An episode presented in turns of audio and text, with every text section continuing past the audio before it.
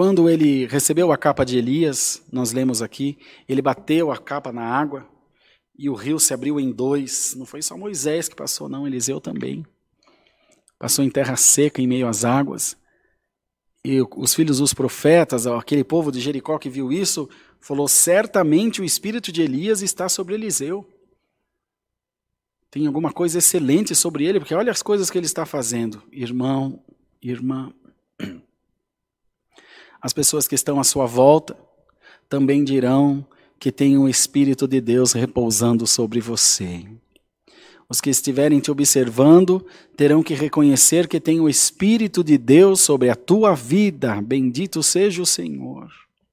Através das coisas que Deus fará contigo, irmão, irmã, reconhecerão que há Deus na tua vida e você também vai glorificar o Senhor por isso.